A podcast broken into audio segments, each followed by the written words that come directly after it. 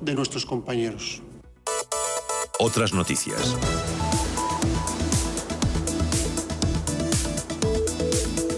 Un tribunal australiano analizará el lunes el recurso presentado por los abogados del tenista serbio Novak Djokovic tras la revocación de su visado para entrar en el país con una exención médica que le permitiría participar en el abierto de Australia. Djokovic no será deportado hasta que se aborde el asunto en el tribunal y permanecerá de momento alojado en un hotel de la ciudad sin que pueda abandonar el edificio. Asunto al que ha hecho referencia hoy el tenista español Rafael Nadal, quien lamenta que el tenista número uno del mundo no vaya a poder jugar en el Open de Australia, aunque Djokovic, ha dicho Nadal, conocía las condiciones desde hacía tiempo.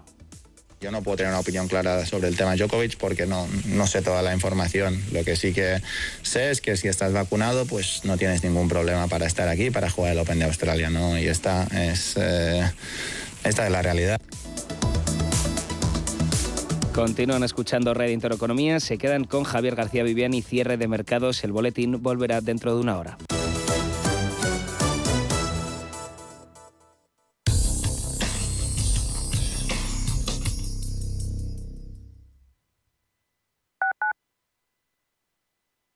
WeCity es la más reciente e innovadora plataforma de inversión inmobiliaria. En WeCity podrás invertir en las mejores oportunidades inmobiliarias y diversificar tus ahorros de manera fácil, rápida y segura. Entra hoy en wecity.io e invierte en un solo clic. O si prefieres, llama al número 679 667 623 y te ayudaremos. ¿A dónde vas a llegar con tu jubilación? Hasta donde quieras Mafre presenta el programa Tu Futuro, la gestión de planes de pensiones que se adapta a ti. Ahora, hasta con el 4% de bonificación por traslado. Consulta condiciones en mafre.es. Mafre, empresa colaboradora con el programa Universo Mujer. El convenio colectivo es una norma jurídica y fuente de derecho laboral que regula una serie de condiciones de trabajo aplicables para un determinado ámbito territorial y sector profesional que son acordadas entre los trabajadores y la empresa. Es de obligatorio cumplimiento y vincula a ambas partes hasta el extremo de que el contrato de trabajo no puede establecer condiciones contrarias a las reguladas en el convenio, aunque sea un pacto entre empresario y trabajador. Los convenios colectivos no son una regulación homogénea y pueden variar según al sector al que se refiera, aunque siempre tienen en común unas condiciones mínimas. Además, se tendrá que establecer la duración que va a tener el ámbito territorial y personal para determinar a quién se aplica su contenido, así como las fórmulas para inaplicarlo o denunciarlo. Este convenio debe terminarse en el propio contrato de trabajo mediante una cláusula. Si no aparece especificado en el mismo, se puede consultar con los representantes sindicales de la empresa o en recursos humanos. Otra forma para poder conocer este acuerdo es a través de la actividad a la que se dedica la empresa. Así es posible acceder a las publicaciones del Boletín Oficial del Estado, buscadores específicos o cualquier buscador por Internet o bien a través de las páginas web de los sindicatos. Radio Intereconomía.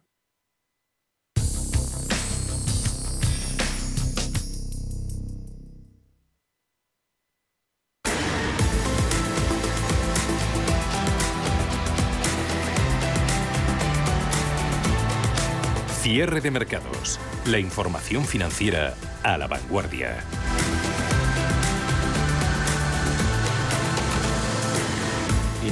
Lo hablábamos antes con Carlos Puente, estrecha lazos con su archirrival Arabia Saudí y acerca también posturas Irán con Estados Unidos. Dice su ministro de Exteriores que están escuchando cosas buenas de Estados Unidos sobre el acuerdo nuclear. Cosas no muy buenas las que tenemos hoy en los parques eh, europeos, porque Estados Unidos está haciendo intento de recuperación, contagiada bolsa del viejo continente, sobre todo por el mal cierre ayer de Estados Unidos de la tecnología y esta bolsa de Países Bajos eh, perdiendo un 2%, DAX un 1,28, CAC 40 francés un 1,55, pérdidas de nuevo lideradas aquí por empresas tecnológicas, Infineon perdiendo un 3,20, dejándose otros valores como Prosus más de un 2, ASML Holdings un 1,82%. Hoy a las tecnológicas se han sumado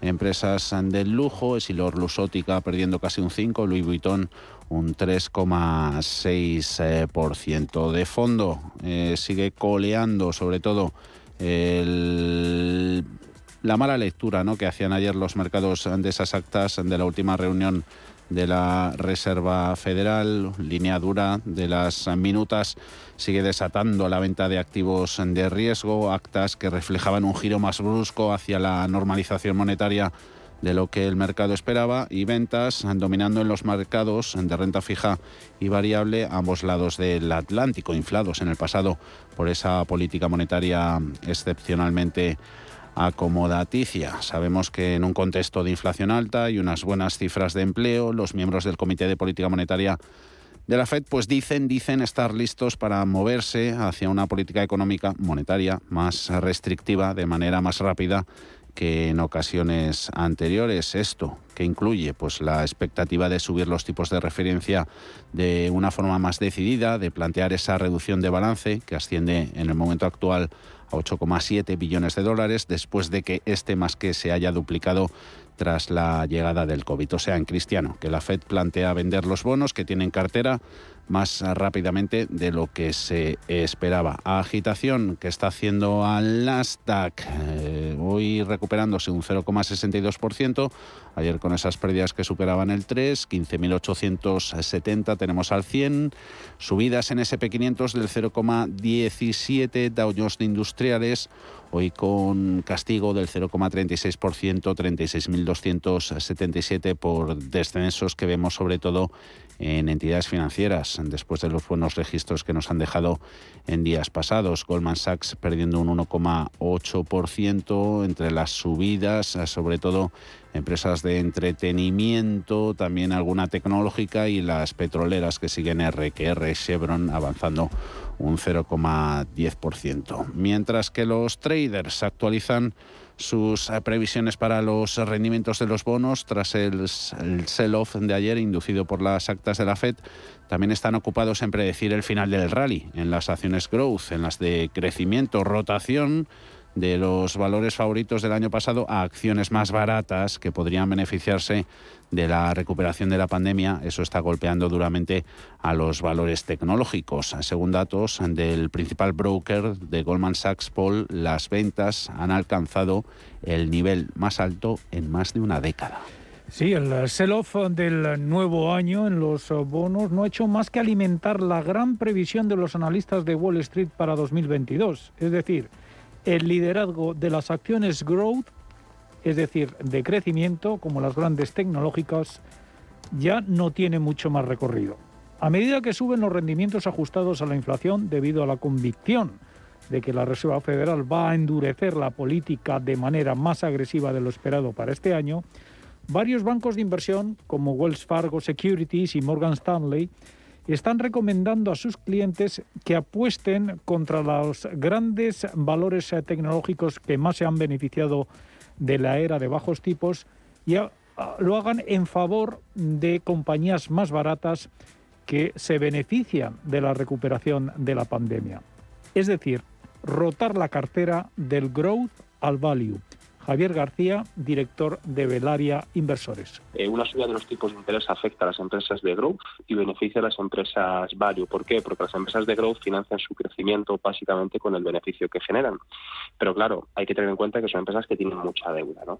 Entonces, al final, como tienen tanta deuda, si les suben los tipos de interés, van a tener que coger una parte de ese beneficio que antes utilizaban para su financiación y pues dedicarlo al pago de, intereses, ¿no? Eh, ¿cuál, ¿Qué es lo bueno que tienen las value? Pues que suelen ser empresas eh, muy estables, que los, los últimos años tienen un negocio, pues eso, relativamente consistente, eh, tienen una deuda totalmente controlada y cotizan a bastante mejor precio.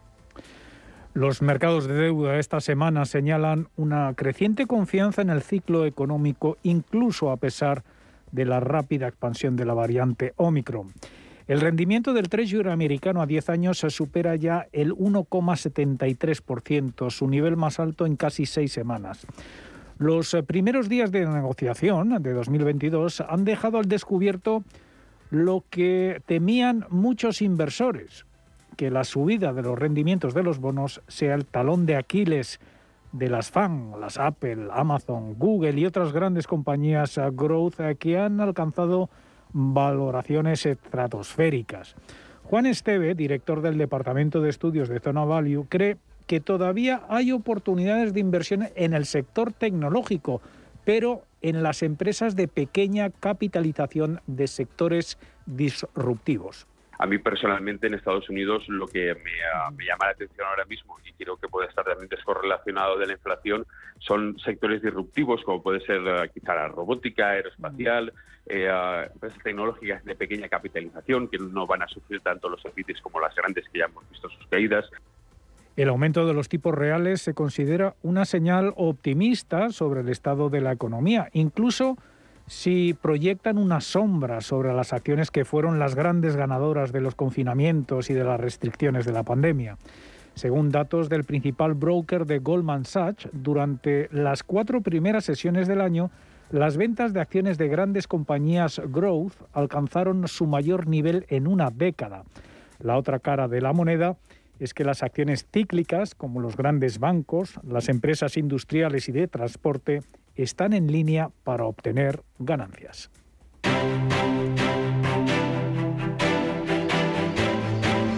Mercados en directo.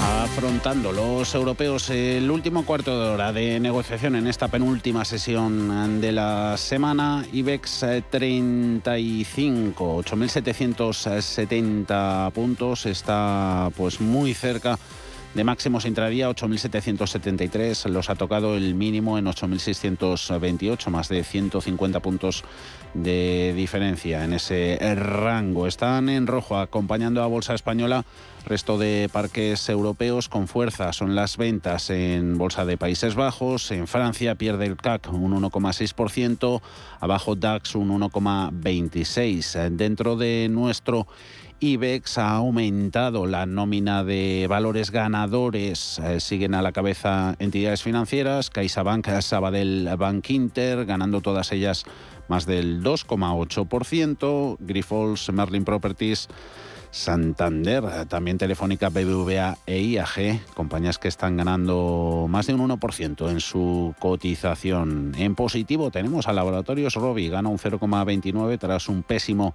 arranque de año, quien sigue penando es Celnex, peor valor en el acumulado corto de 2022. Hoy se deja un 4,6% en 45,28. No es el valor que más cae, es Solaria, abajo un 5,4%, cambiando de manos en tiempo real en los 15 euros con 82. La compañía de renovables. Renovables que también están sufriendo otros exponentes del sector como Siemens Gamesa, un 4%, 20 euros con 25, acciona 164,40 se abarata en el mercado un 2,20%. Endesa, Enagas, Inditex, Fluidra y casi casi Iberdrola se dejan el 1% a estas horas.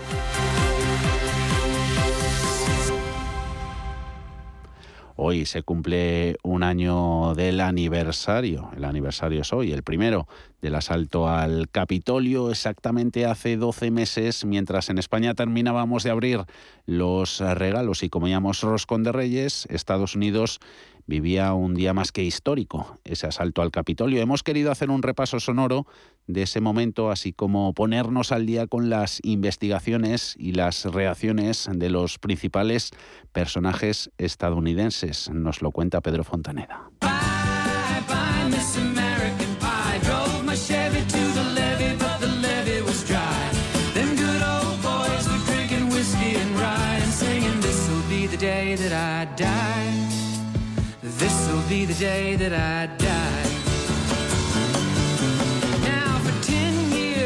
Se cumple un año de ese día que nos dejó a todos boquiabiertos, cuando una turba de manifestantes consiguió que la seguridad del Capitolio de la primera potencia del mundo pareciera de broma.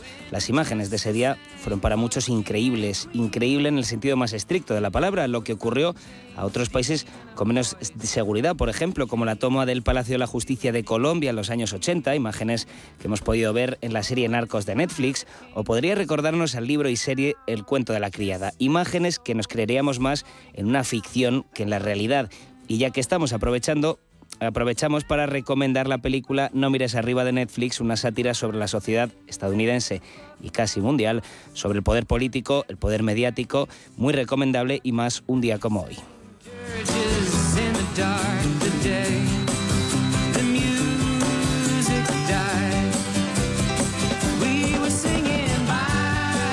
El asalto se produjo cuando Joe Biden iba a ser ratificado como presidente de Estados Unidos tras su victoria electoral.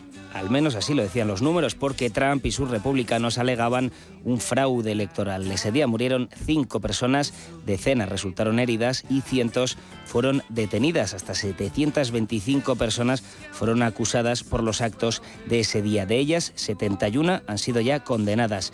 Durante este año, dos investigaciones han sido llevadas a cabo y además siguen abiertas una penal, evidentemente, y también una comisión de investigación en el Congreso dirigida por el Partido Demócrata. El fiscal general de Estados Unidos, Merrick Garland, promete llevar a los autores de los hechos ante la justicia. El Departamento de Justicia sigue comprometido con responsabilizar a todos los perpetradores del 6 de enero de cualquier nivel, aunque estuvieran presentes o fueran responsables. Es importante aquí destacar la frase a cualquier nivel, entendiendo que hay personas con responsabilidad federal que podrían estar detrás. El presidente Biden ha realizado hoy un discurso oficial en el que ha señalado directamente al expresidente, a Donald Trump, y ha lanzado al aire la pregunta de si se debería aceptar ser un país que acepta la violencia política. El antiguo presidente de Estados Unidos creó y diseminó una serie de mentiras sobre las elecciones de 2020. Su ego magullado le importaba más que nuestra democracia y no podía aceptar que perdió. Si hacemos un repaso de lo ocurrido, tenemos que ponernos en situación. Donald Trump pide a sus votantes que no acepten el resultado de las elecciones de 2020 porque, decía, era un fraude. Nunca nos rendiremos, nunca cederemos, decía eh, Donald Trump. Simplemente eso no sucede, no se concede cuando se trata de un robo.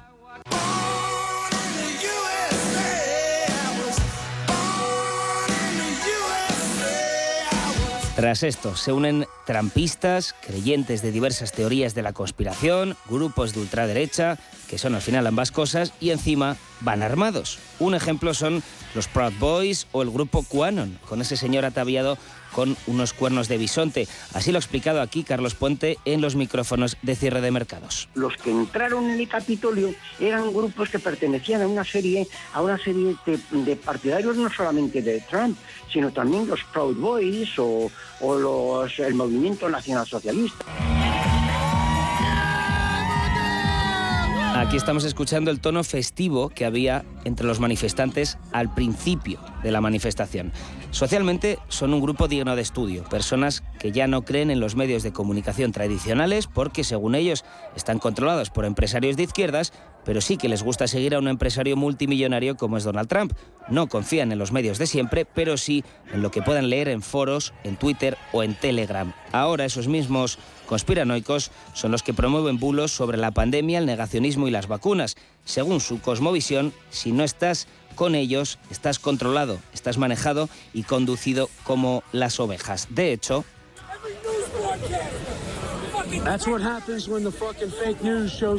en este vídeo hemos podido observar unas cuantas cámaras de la agencia de prensa Associated Press tiradas en el suelo, siendo pisoteadas por manifestantes. Evidentemente el día del asalto al Capitolio. El que graba explica esto es lo que pasa a los medios que mueven las fake news, palabras de la dialéctica trampista. Al fin y al cabo, fake news, fake news. Me ha costado elegir una de las tropecientas veces que ha dicho esta frase el expresidente. Me quedo con esta, un periodista de CNN, en la primera rueda de prensa de Trump como presidente. A tu medio prefiero no responderle porque sois fake news. El cuñadismo venciendo a la democracia y los propios votantes de Trump encantados, con un presidente valiente, ¿no? Entre comillas, que dice las cosas como son, aunque duelan y aunque pues se pase un poco por el arco del triunfo derechos básicos de sus ciudadanos. Los asaltantes del Capitolio sintieron un amparo en el efecto de grupo. Somos más, gritaban algunos, y dejaban para la posteridad imágenes históricas, al menos para Estados Unidos. Escuchemos ahora a otro manifestante dentro del Capitolio bromeando ante una cámara y cogiendo un teléfono.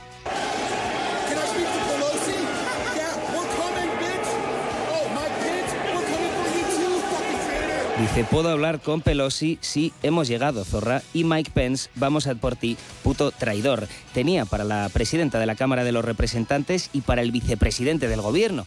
Ese efecto de grupo envalentonó a unos manifestantes que ya venían calentitos por los mensajes del expresidente Trump y de todo su equipo.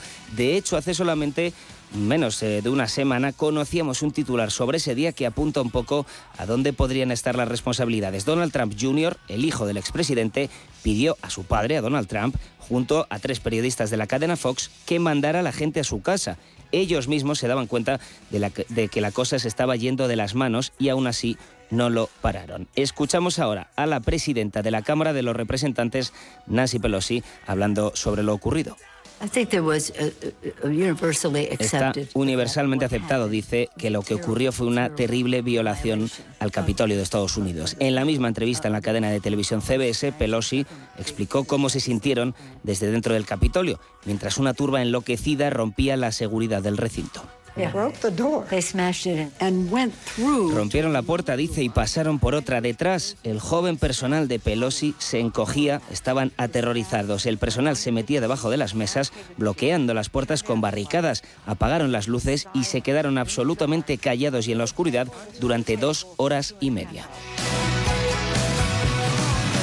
Eso sí, no se puede decir que la turba no era diversa en cuanto a proveniencia. El FBI señala que hubo detenidos de casi todos los estados de Estados Unidos. Veremos ahora si el antiguo gobierno sigue teniendo mano en el poder federal para seguir entorpeciendo esta investigación y también veremos si finalmente Donald Trump cumple su amenaza y se presenta a las elecciones de 2024.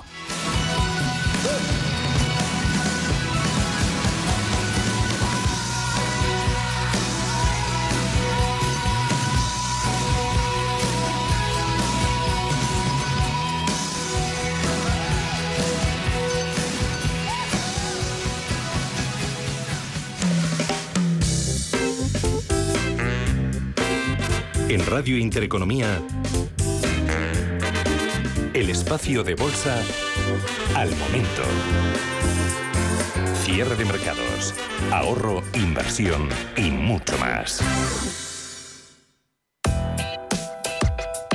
La mayoría de las personas que se acercan al mundo bursátil por primera vez se sienten abrumados por la cantidad de alternativas de inversión posibles, acciones, fondos de inversión, ETFs, futuros, forex, un sinfín de activos que podemos invertir. Además, vivimos en un mundo incierto, mucho más ahora, cuando la actual crisis sanitaria ha puesto a prueba la calidad de las carteras y a los propios inversores en una especie de montaña rusa bursátil llena de subidas y bajadas. A pesar de eso, todavía hay algunas carteras resistentes a este tipo de periodos de crisis e incertidumbre. Una de ellas es de la que hoy hablaremos con Rafael Ortega, gestor de los fondos de inversión River Patrimonio y Cronos. Se trata de la cartera permanente de Harry Brown, que ha demostrado su resistencia ante periodos de crisis y su buen comportamiento en periodos alcistas. Pero, ¿qué es realmente? Brown idea la cartera permanente argumentando que sería una cartera segura, una manera rentable de invertir en, en cualquier clima económico y recientemente se está hablando mucho de ella eh, principalmente por dos motivos. Por un lado, porque hasta hace bien poco el inversor español que quisiera obtener exposición a la estrategia se veía obligado a hacerlo eh, pues construyendo su propia cartera y, sin embargo este año han aparecido en España, en Europa realmente los primeros fondos de inversión que replican la, la, estrategia, lo cual ha generado pues, cierto, cierto revuelo y ha hecho que se hable un poco más de la estrategia.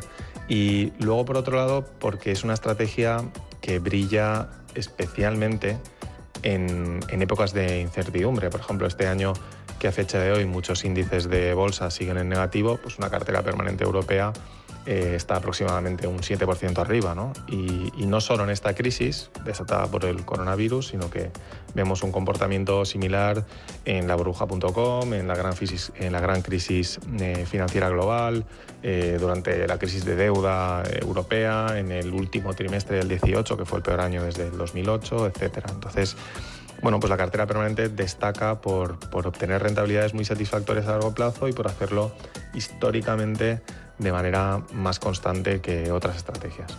En concreto, este tipo de cartera debe cumplir los siguientes requisitos. El primero de ellos será la seguridad. Deberá protegerte ante cualquier futuro económico adverso, ya sea inflación, recesión e incluso depresión. El segundo punto es la rentabilidad, en la que se debe crecer durante los tiempos de prosperidad, pero también ante las adversidades. De esto se deriva la tercera clave, la estabilidad, sea cual sea el clima económico ya que incluso en las peores circunstancias las pérdidas deberían ser muy moderadas para evitar los momentos de pánico y deshacer las carteras. Por último, se centra en la simplicidad, una estrategia de inversión fácil de seguir y mantener por cualquier inversor sin grandes conocimientos de economía o finanzas. Un inversor que busca principalmente seguridad y estabilidad, simplicidad priorizando esto más que rentabilidad, pero sin renunciar a la, a la rentabilidad.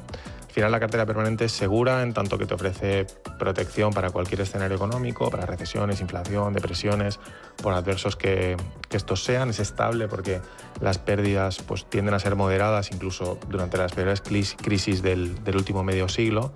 Eh, las rentabilidades además estables a medio plazo y, es simple porque es una estrategia de gestión patrimonial eh, todo en uno con, costes muy bajos y sin grandes artificios. A mí me gusta definirla como una cartera que tiene como objetivo participar del crecimiento y a la vez proteger el, el, patrimonio. Con estos requisitos, Brown debería ser capaz de encontrar un activo que se comportase bien en cada uno de los estados de la economía. De esta manera, las ganancias de un activo compensarían las pérdidas de los otros tres. Llegado el caso, ya que había un activo que se comportaba mejor que el resto en cada una de ellas. Las acciones crecen en épocas de crecimiento económico. El oro es el valor refugio por excelencia. Mantener buena parte de la cartera en dinero en efectivo ayuda a reducir las pérdidas globales y comprar activos baratos. Y llegado el caso, al reducirse los tipos de interés, el precio de los bonos aumenta. Por eso, estos cuatro tipos de activos son los que componen la cartera permanente y en la misma proporción, al 25% cada uno.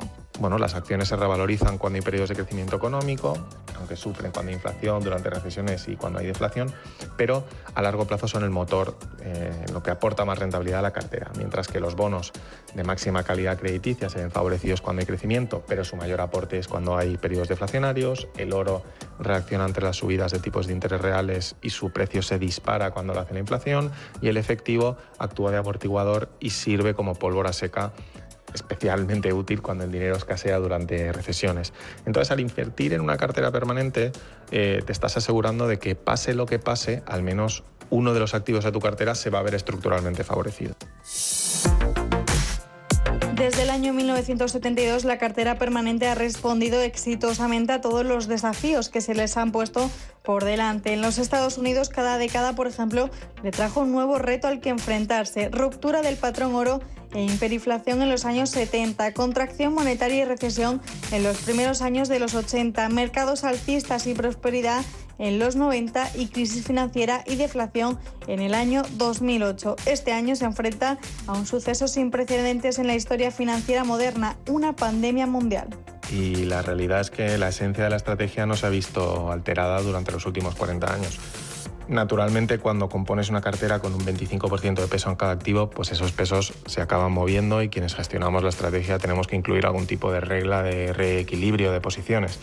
Y aquí, pues cada inversor o cada gestor tiene su particular manera de hacerlo, pero la idea siempre es mantener una exposición estratégica a cada uno de los activos y se considera que la cartera es permanente cuando esas reglas de reequilibrio eh, son sistemáticas y no discrecionales, es decir, que no se toman decisiones basándonos en nuestra opinión acerca de qué es lo que vaya a ocurrir en el futuro. En sus simulaciones estimo que daría una rentabilidad de entre un 4,5 y un 5% anualizado por encima de la inflación con pocas caídas, pero la realidad es aún mejor porque la rentabilidad en dólares ha sido del orden del 10% anual desde 1972. Es un resultado similar e incluso superior a la propia rentabilidad de la bolsa pero con una pequeña diferencia. En estos casi 50 años, la cartera permanente tan solo ha sufrido tres o cuatro años en negativo, con una caída significativa solo en 1981 frente a la volatilidad de la bolsa. La cartera permanente europea en euros hubiera obtenido desde 1999, cuando se crea la moneda, una rentabilidad de un 6,5% anualizada, sufriendo pérdidas leves durante solo cuatro de los últimos 20 años y mientras tanto una cartera permanente americana, por ejemplo, en dólares hubiera obtenido desde el 72 una rentabilidad de un 8,5% anualizada, sufriendo de nuevo pérdidas leves durante solo 6 de los últimos 37 años. El propio Harry Brown estimaba que la rentabilidad esperada de la estrategia rondaba un 4 o un 5% anual por encima de la inflación. Los resultados que han quedado antes eran, eran nominales. Y, y, esa es la rentabilidad que observas, insisto, fuera de muestra 40 años después, eh, allá donde la aplicas, en Australia, Japón, Alemania, en Reino Unido, en Suecia, en Suiza, en Canadá. Eh, yo, yo creo que por su diseño la cartera permanente termina capturando los flujos de dinero de, unos activos a otros y por tanto el crecimiento eh, económico por lo que esa cifra terminará siendo un poco más alta un poco más baja también dependiendo de la época en la que nos toque vivir. Aunque durante años ha estado olvidada e infravalorada, ahora vuelve a estar de moda por el mal momento que vivimos y por la volatilidad en bolsa. Por eso Rafael Ortega nos explica cómo invertir en la misma si queremos hacerlo por primera vez. Pues invertir en una cartera permanente nunca ha sido más fácil, con la aparición, como decía antes, de los fondos de inversión que la replican, como puede ser Cronos, que es el fondo de inversión de Sera Capital, ahora Bank, que yo gestiono. Eh, quien le interese puede entrar en www.riverpatrimonio.com y leeremos sobre, sobre la estrategia, pero si uno deseara diseñar o gestionar su propia cartera, que es algo perfectamente factible, le recomendaría leer alguno de los libros de Harry Brown primero para empaparse un poco de la filosofía de inversión y después buscar en Internet, porque hay una comunidad muy importante de inversores que invierte con esta estrategia mediante fondos, pero también gestionando su propio patrimonio y ahí va a encontrar mm, bueno, los mejores brokers, los mejores productos, análisis de las diferentes maneras de, de gestionar la cartera, de cómo componerla. Y, y, bueno, gestionarla uno mismo requiere algo de trabajo, pero no está de más formarte un poco, incluso aunque finalmente decidas delegar en un fondo de inversión. Insiste en que no es una solución mágica ni una estrategia perfecta, pero sí una buena opción más que tienen los inversores si quieren mantener sus rentabilidades de manera estable, más allá del momento de ciclo en el que vivamos y con la incertidumbre que tenemos en el horizonte debido al COVID-19.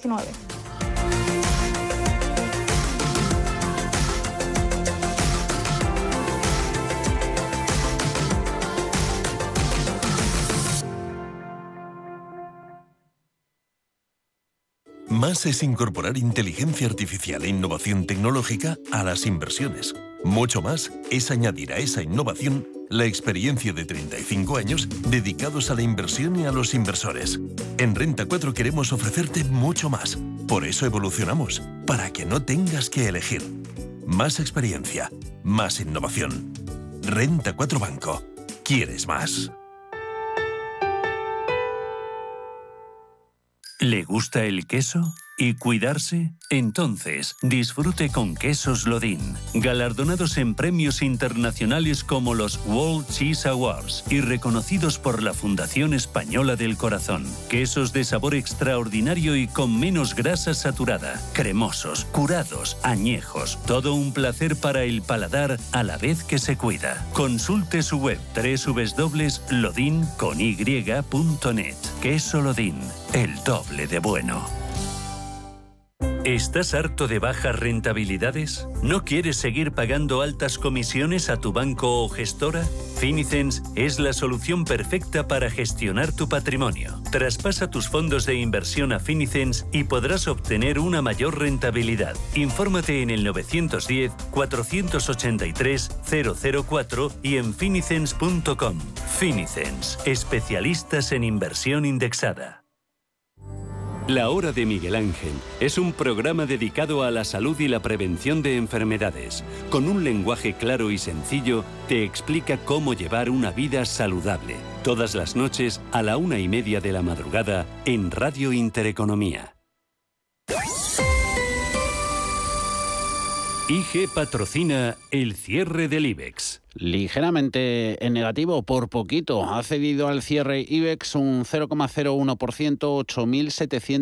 8.789 puntos. Eso con la que ha caído en Europa. Ventas eh, importantes. En Alemania pierde DAX un 1,35, Bolsa Francesa un 1,72. A estas horas hay ligeras subidas en SP500, en Nasdaq 100 recuperación del 0,28. Dentro de IBEX, mayores subidas del 4 en CaixaBank, un 3 en Sabadell, gana Bank Inter un 2,78. Entre pesos pesados que hayan terminado en positivo, Santander, Telefónica, BBVA ganando más del 1%, perdiendo y liderando las eh, caídas a Solaria un 5,6, más de un 4 Celnex, eh, Siemens Gamesa y Red Eléctrica retrocediendo más de un 3%.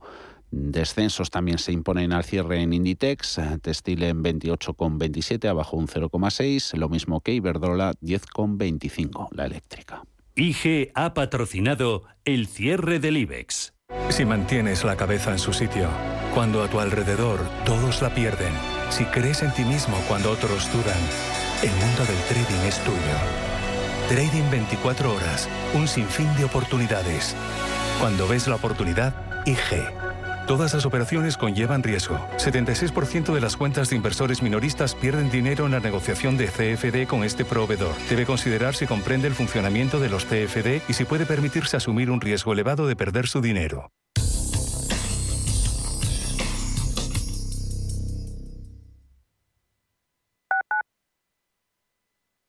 FinanBest, gestor automatizado líder en rentabilidad en 2019, 2020 y 2021 de acuerdo con expansión All Funds. Planes de pensiones y carteras de fondos de inversión indexados y activos. Rentabilidades pasadas no garantizan rentabilidades futuras. FinanBest, líder digital en inversión. Disfruta del sabor Don Pal. Esta Navidad engalana de etiqueta tu mesa con el mejor jamón del mundo. Don Pal 100% ibérico bellota seguramente el mejor jamón del mundo. Regala una auténtica joya de bellota Don Pal.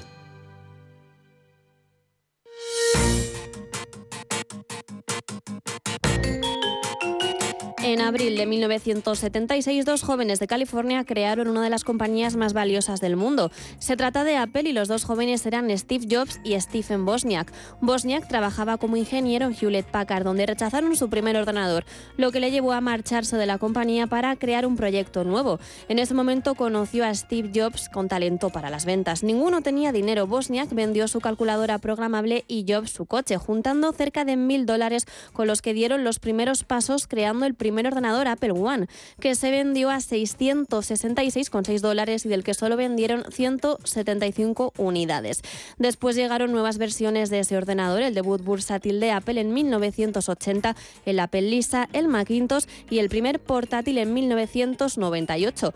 La joya de la corona, el iPhone, llegó en el año 2007, seis años después de que saliera a la luz el iPod y cuatro después de la llegada de iTunes Store.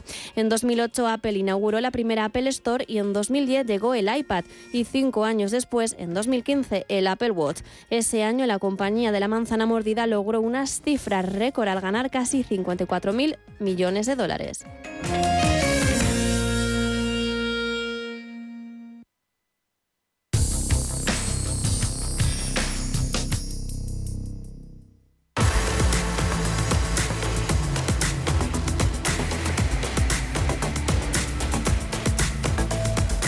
China. Vamos a hablar en los próximos minutos. El objetivo del gobierno del gigante asiático de reforzar su poder está poniendo en duda el contradictorio concepto de comunismo de mercado que parecía regir en el país. El mercado queda en un segundo plano cuando el poder y el control gubernamental se ven en entredicho, de forma que se ven castigadas valoraciones, por ejemplo, de las compañías chinas a pesar de los buenos fundamentos de su economía. En la práctica puede que estemos ante una cuestión política, no puramente económica, que llegue a dar la sensación de una situación de ley sin orden.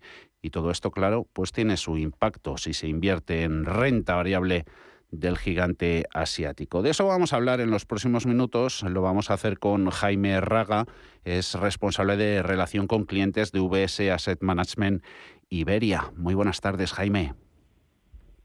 ¿Qué tal, Javier? Buenas tardes. Encantado de estar con vosotros.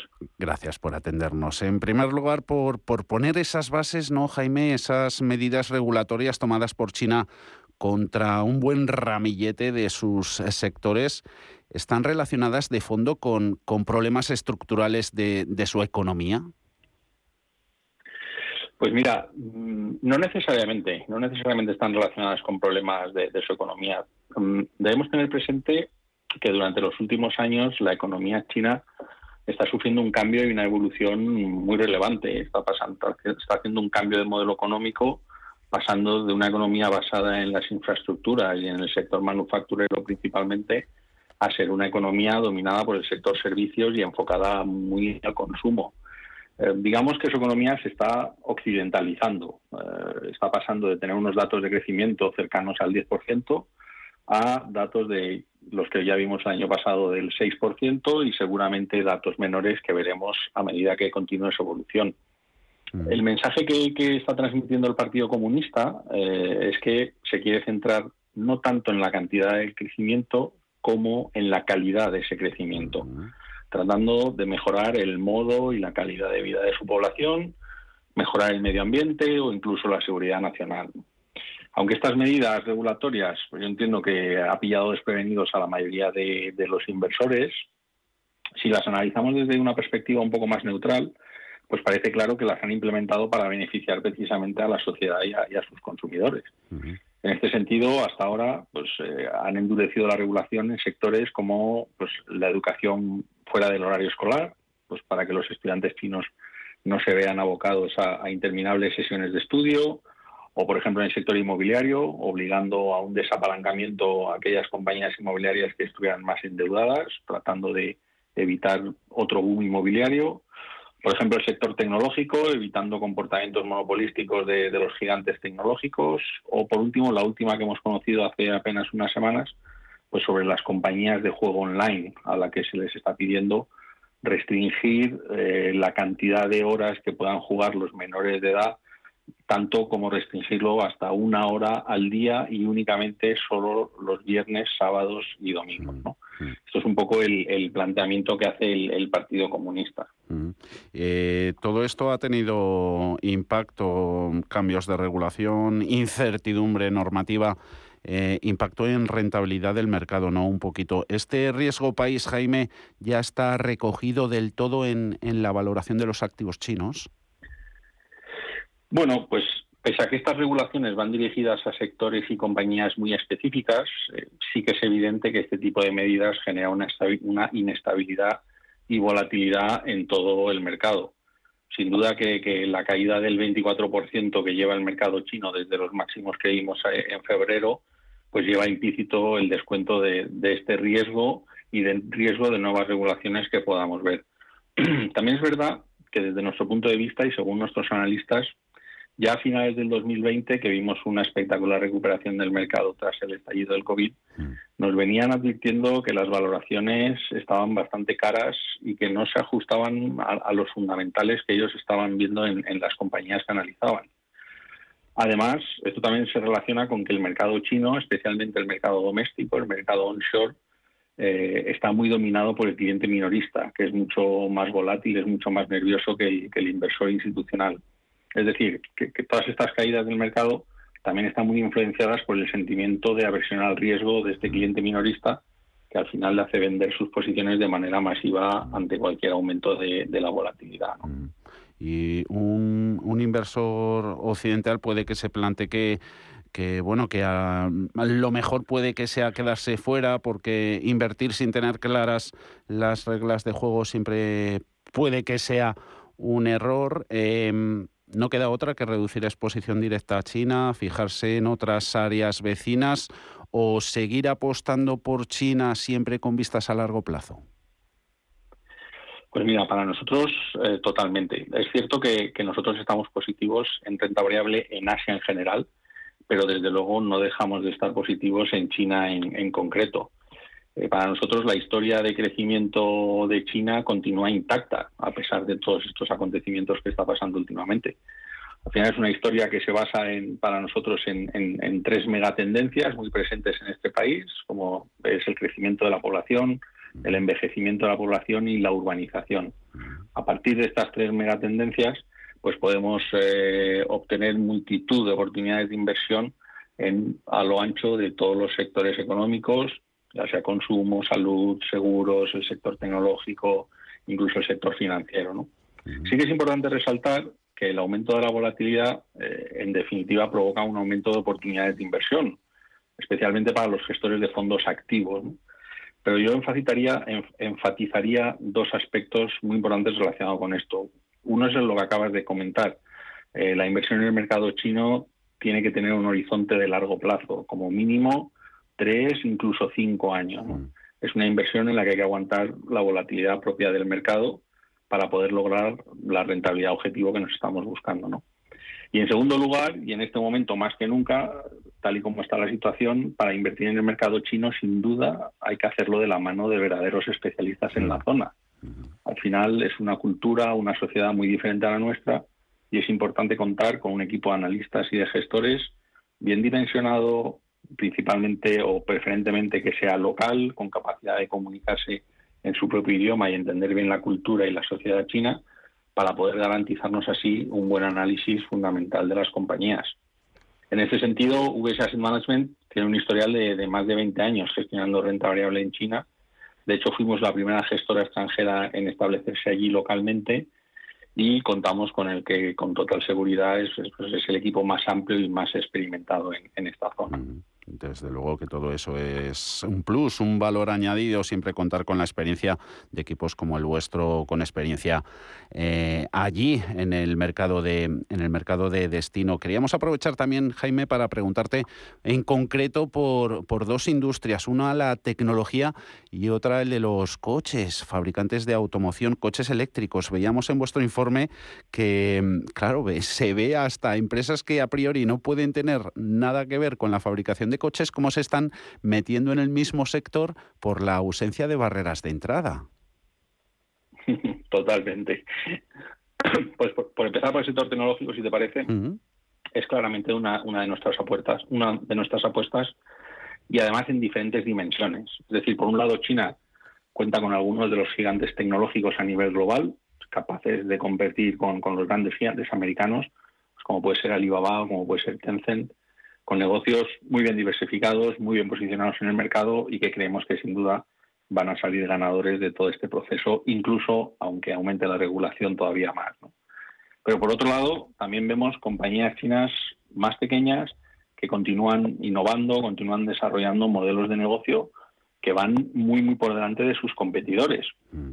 Por poner un ejemplo que a todo el mundo le, le sonará familiar, eh, es la compañía WeChat, eh, que ofrece una plataforma que es mucho más que un simple servicio de mensajería. Es más bien una plataforma, una plataforma multifunción donde tienes todo tipo de servicios adicionales. Es una red social, se pueden hacer transferencias de dinero, se puede reservar, incluso pagar la cena en un restaurante, compras online, en fin, una, una ventaja competitiva eh, muy superior a la, plataforma que utilizamos todos aquí, que puede ser WhatsApp, por ejemplo. ¿no?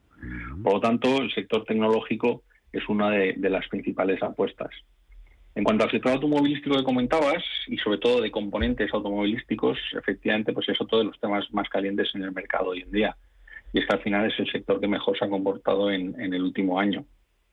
Y evidentemente hoy, cuando nos referimos al sector automovilístico, eh, estamos hablando de vehículos eléctricos. Y en este sentido, Asia y China, China en particular, eh, son el verdadero centro mundial del vehículo eléctrico, tanto en la fabricación de partes como en innovación, eh, en cuanto a la automatización de los vehículos y también, por supuesto, en las baterías.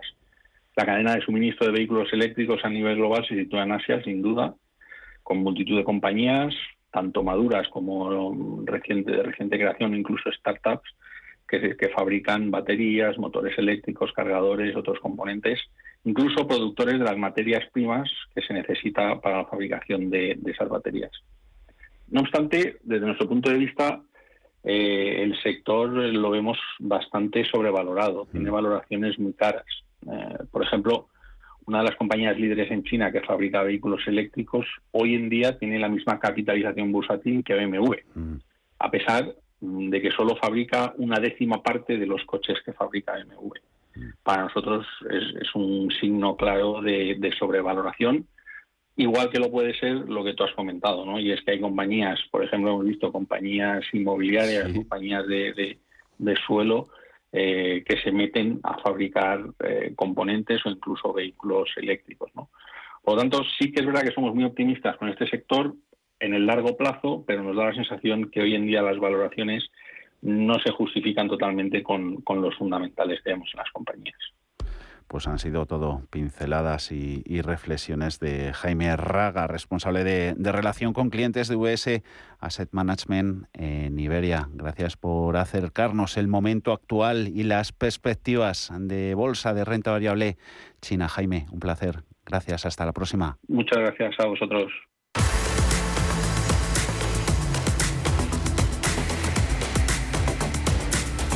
De China a Estados Unidos para ver el momento presente de sus mercados y las claves que los siguen eh, moviendo. Paul, ¿qué se cuece en los últimos minutos? Pues estamos viendo un comportamiento ciertamente mixto en las acciones de Wall Street en una jornada en la que los inversores intentan recuperarse de las fuertes caídas provocadas por ese temor a una política monetaria más agresiva que llevó a la primera sesión perdedora del año. Ahora mismo el Dow Jones Industriales recorta un 0,27% hasta 36.309 puntos. El SP500 recupera un 0,16% hasta 4.708 puntos. Y el tecnológico Nasdaq también eh, sale de esos eh, números rojos con un avance del 0,37% hasta 15.156 puntos. Varias tecnológicas, sin embargo, continúan cayendo víctimas de la rotación de carteras de acciones de crecimiento a acciones value. Tesla y Netflix están cayendo un 2%. Uh, Apple y Amazon también bajan, sin embargo otras grandes tecnológicas de mm, mega capitalización suben, es el caso de Alphabet que suma alrededor del 1%, las de Meta Platforms, antigua Facebook, ganando un 4,2%, Microsoft, sin embargo, uh, recorta un 0,3%, las acciones de FinTech y las de criptomonedas se están viendo también penalizadas, Kai Robinhood y Sophie eh, más de un 1%, Afterpay eh, también en la misma proporción y en eh, cripto Coinbase cayendo un 0,4%.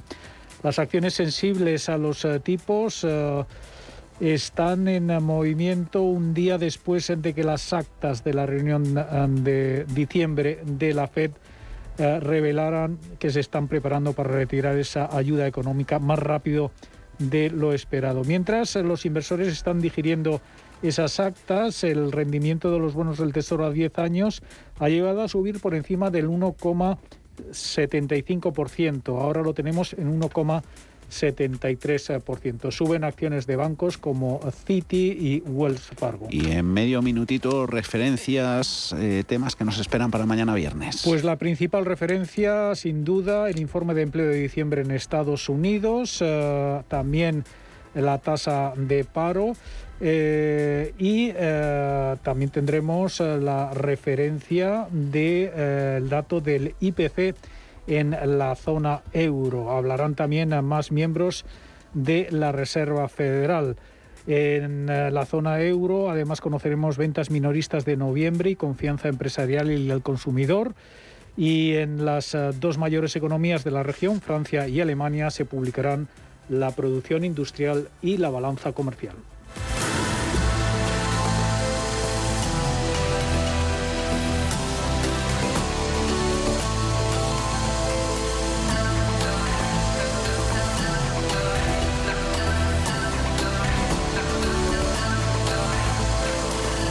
Cierre de mercados. La actualidad en tiempo real.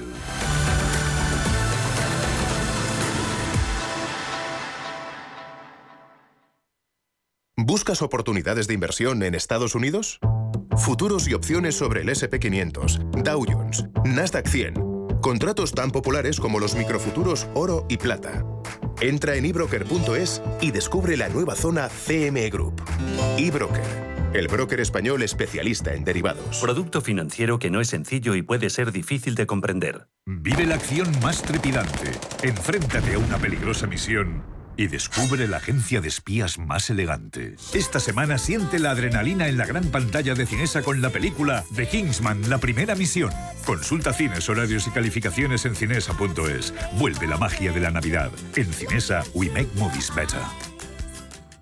Escucha Salud para Todos en Radio Intereconomía, presentado por Mirella Calderón y con la colaboración de Pedro Tormo. Consultas en directo llamando al 91 533 1851, de lunes a jueves de 10 a 10 y media de la noche.